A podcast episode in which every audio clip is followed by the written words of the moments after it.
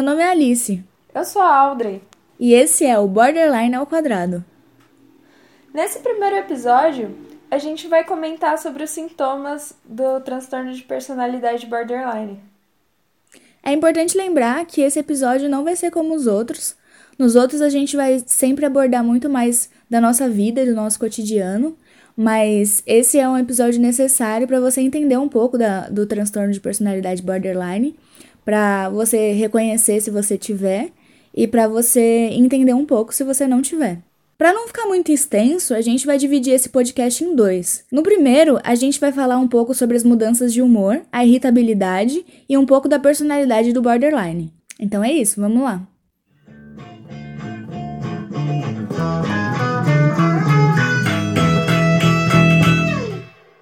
Critérios de diagnóstico, segundo o DSM-4, o DSM é um manual de diagnóstico e estatístico de transtornos mentais, que atualmente já está na quinta edição, só que a atualização do quarto para o quinto não teve nenhuma alteração sobre a questão do borderline.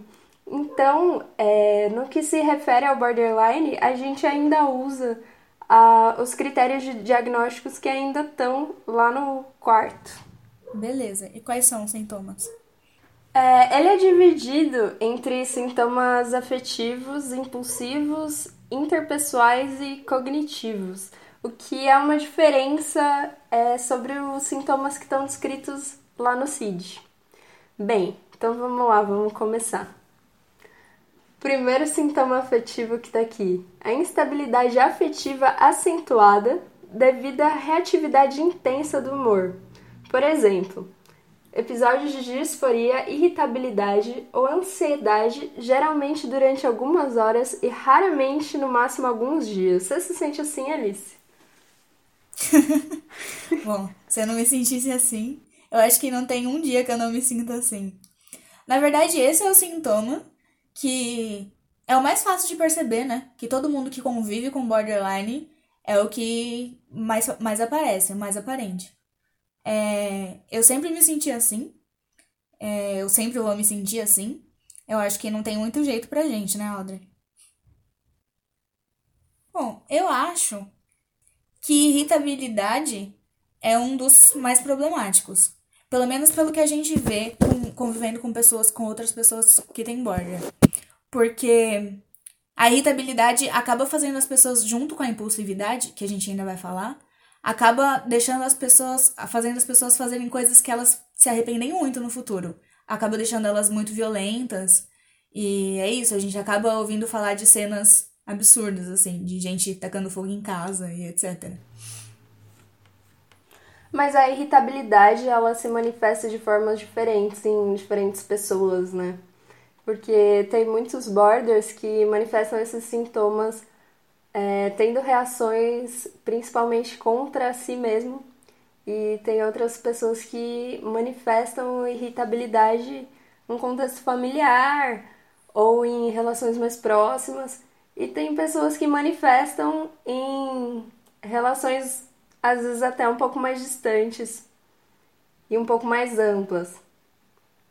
É, nem, não necessariamente todo mundo que tem borderline é super explosivo. Isso é uma coisa que a gente sempre pensa que tem que ser. Que uma pessoa que tem borderline ela vai ser muito explosiva, que ela vai ser muito violenta, que ela vai brigar muito, mas isso não precisa ser necessariamente verdade. Ela vai sim se irritar com mais facilidade e talvez ficar mais. Talvez não, com certeza ficar mais irritada do que a situação de fato demanda, mas diferencia muito sobre como ela vai se comportar com isso. Sim. É, tem uma coisa que é importante, que nosso cérebro é diferente e por isso ele sente as emoções de um jeito muito mais intenso. Por isso que a gente tem essa reatividade do humor, porque tudo que acontece no ambiente à nossa volta nos afeta muito. Ah, a gente já falou do próximo, né? O segundo é ira, ódio ou raiva inapropriados, intensos e de difícil controle. Por exemplo, apresenta frequentes demonstrações de irritação, raiva constante, sentimento de vingança, lutas corporais recorrentes, etc. É, eu acho que aqui ele cai um pouco no estereótipo de dizer lutas corporais recorrentes, porque eu, por exemplo, não costumo lutar corporalmente. Não costuma? não, não costumo. Sempre há exceções, né? Bom, brincadeira. Pois é. Eu acho que eu entrei em brigas de verdade na minha vida uma única vez, assim, de sair de porrada. E eu era criança. E nem foi uma briga minha, assim, eu entrei na briga de outra pessoa, que era minha melhor amiga, ela arranjou uma briga na escola, assim, e eu saí na porrada com o menino. Mas normalmente minhas explosões de, de raiva, elas elas são bem silenciosas, assim. Eu sou do tipo mais implosivo e bom, eu, sempre me sinto muito mal quando eu fico irritada. É, junto com, com o sentimento de raiva vem um sentimento de culpa, eu acho. E eu sei que eu estou exagerando, porque, né, já tenho 21 anos, já sei que exagero nas coisas. É, eu costumo falar muito alto, então eu entro em discussões, mas eu não costumo discutir muito. Na verdade, as outras pessoas à minha volta que não tem borderline, elas discutem por mais tempo que eu, assim, elas são mais discursivas. Porque, tipo, o que acontece é que antes de eu perceber, eu já tô gritando. Eu já costumo falar alto, mas o que acontece quando eu fico irritada é que antes de eu perceber, eu já, eu já tô gritando. Só que quando eu percebo que eu estou discutindo, eu paro e eu acabo me afastando o mais rápido possível para evitar mesmo fazer alguma coisa ou falar alguma coisa que eu vou me arrepender depois. É, que é, são situações que aconteceram muito na minha vida e que eu aprendi que não vale a pena, né? Então eu simplesmente deixo a pessoa falando sozinha e não me, não me toca, não, ela falando sozinha. Por mim, ela pode falar sozinha à vontade. Bem, eu acho que pra mim é, a raiva também se manifesta principalmente de um jeito implosivo. As lutas corporais que eu brinquei. Bem, às vezes que acabou acontecendo foi foram só respostas assim, né? Eu nunca iniciei uma luta, foi só autodefesa mesmo. Mas Você tá andando com gente muito violenta. Pois é, não é fácil. Mas quando eu sinto muita raiva, geralmente eu me afasto da pessoa. Geralmente eu marco a pessoa assim. E ela me deixa muito mal-humorada, com muita raiva. Eu não consigo ouvir mais nada da pessoa, nada do que ela tem a falar pra mim. Isso acontece muito em faculdade, em escola, porque logo nos primeiros dias eu já marco quem eu gostei, quem eu não gostei. E eu já sinto a energia das pessoas e eu acabo me afastando e odiando muita gente muito rápido. Só que eu não faço nada a respeito, eu só sofro mesmo. Então minha raiva faz com que eu sofra muito e não entre em lutas corporais. É, a gente costuma dizer que a gente fica mastigando ódio, né? Que a gente literalmente fica mastigando ódio. Exato.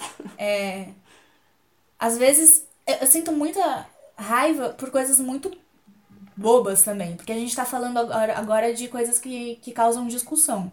Mas eu sinto muita raiva por coisas bobas, que as pessoas me irritam por bobagem. Às vezes um comentário que elas, que elas fizeram que para mim era desnecessário. Ou qualquer coisa do tipo, eu fico muito irritada. E aí eu fico muito quieta. E é isso. Às vezes, às vezes você é obrigada a continuar convivendo com a pessoa, né? E não, necessari não necessariamente não. Nem sempre a gente pode se afastar. Às vezes é um colega de classe e aí ele tá falando bobagem lá, groselhando. E aí eu fico irritada, mas não posso fazer nada, tenho que continuar do lado dele. E é isso, a gente fica mastigando raiva, mastigando ódio e, e tem que seguir com isso. Mas eu acho que é isso, né? Ter borderline é você aprender a vida inteira a passar muita raiva, sentir muito ódio das pessoas e fazer o melhor com isso, assim para não ser detestável também, não, não se tornar insuportável, não ter como conviver com você. É, a gente tá tentando. É, eu acho que a gente tá indo bem até agora. Pelo menos a gente nunca matou ninguém. Ah, é. e nem houveram ameaças de morte, sei lá, que realmente aconteceram, assim, que as pessoas vieram a vias de fato. Então, tá tudo certo. Qual é o próximo? Sentimento crônico de vazio e tédio. Eu acho que tudo isso tá muito interligado, né? Por quê? Porque se uma pessoa me causa emoções tão intensas, uma raiva tão profunda que às vezes vem de bobagens, é lógico que eu sinto um tédio, é lógico que eu me sinto mal de ficar mastigando ódio, e é lógico que eu me sinto vazia com isso. Eu não sei se eu encaro assim, eu acho que eu encaro é, no completo oposto, assim. Como eu tô acostumada com essa com esse sobe e desce de emoções tão extremos, quando eles não estão acontecendo, eu sinto que eu tô vazia por completo, assim. Quando eu não tô surtando, eu tô morta.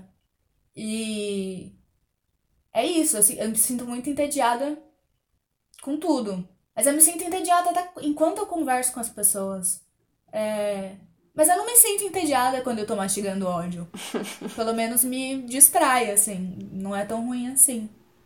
É... Sentimento de vazio é uma coisa que eu acho que eu comecei a perceber que eu realmente sentia quando eu tinha uns 13, 14 anos.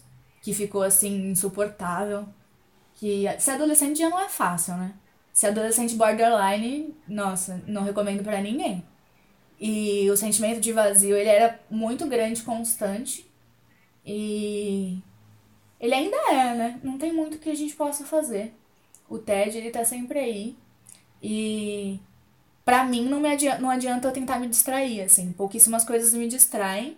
E eu consigo muito bem ficar entediada enquanto eu faço as coisas. Tipo, às vezes, eu, às vezes eu desisto de alguma tarefa que eu tô fazendo só porque eu fico muito entediada enquanto eu tô fazendo ela. Tipo, às vezes eu tô colocando as compras dentro da sacola e aí me dá uma vontade absurda só de parar de fazer isso, porque tá sendo muito chato pra mim. E é isso, né? Além de conviver com a raiva, a gente tem que conviver com o tédio o tempo todo.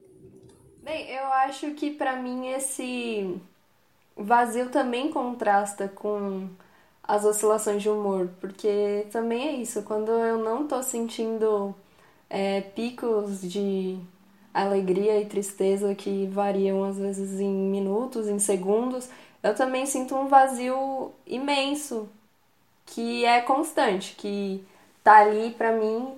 E eu também comecei a sentir isso profundamente na minha adolescência, também foi com uns 13, 14 anos.